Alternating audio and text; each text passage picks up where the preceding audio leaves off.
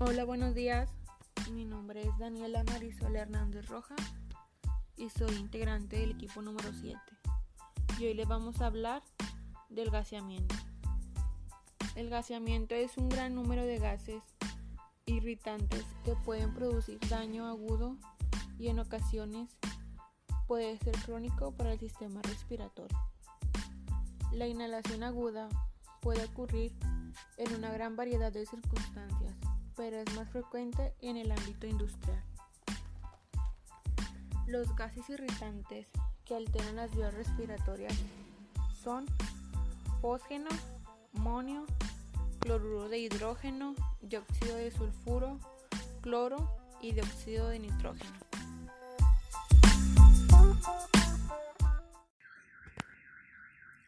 Me llamo Juan Jadet y yo hablaré sobre las causas del gaseamiento. Son gases irritantes que alteran las vías respiratorias, como pueden ser amonio, cloruro, dióxido de sulfuro, dióxido de nitrógeno y fosfeno. Ocasionalmente producen lesiones por inhalación de los vapores de mercurio, el sulfuro, de hidrógeno y el cianuro. Las causas pueden ser varias, dependiendo de varios factores, como las concentraciones del gas depositado en el aparato respiratorio, la toxicidad específica del gas, la respuesta de cada individuo, la concentración de esta determinada tanto por la cantidad del gas como por su solubilidad en las mucosas. Y la toxicidad depende de su composición química.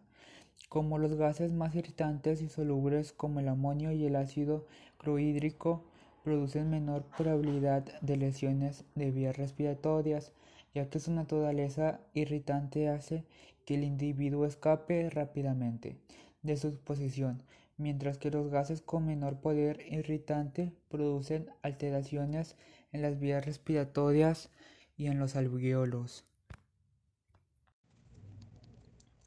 Buen día, me presento. Mi nombre es Lisbeth Rubí Hinojosa Zapata. Pertenezco al equipo 7 y yo les hablaré sobre las complicaciones de gasamientos. Una de las complicaciones más severas, más importantes, es la insuficiencia respiratoria, que es un síndrome de dificultad respiratoria aguda, que es el más grave, que en general se produce en forma aguda, pero que puede retraerse hasta las 24 horas los pacientes de vías aéreas inferiores pueden tener una infección bacteriana, en el caso de ciertos agentes, como por ejemplo amoníaco, óxidos de nitrógeno, dióxido de azufre o mercurio. Esto puede durar de 10 a 14 días después de la exposición de aguda de algunos pacientes que desarrollan bronquiolitis, que progresa al síndrome de dificultad respiratoria. Más tarde puede aparecer la bronquiolitis oblitirante con neumonía organizada. Cuando el tejido de granulación se acumula en los conductos alveolares y las vías aéreas terminales durante el proceso de reparación del cuerpo. Una minoría de estos pacientes evoluciona más tarde a la fibrosis pulmonar. También puede haber hipertensión venocapilar y arterial pulmonar, alteración en la pared bronquial, que es una de las más comunes, irritación bronquial.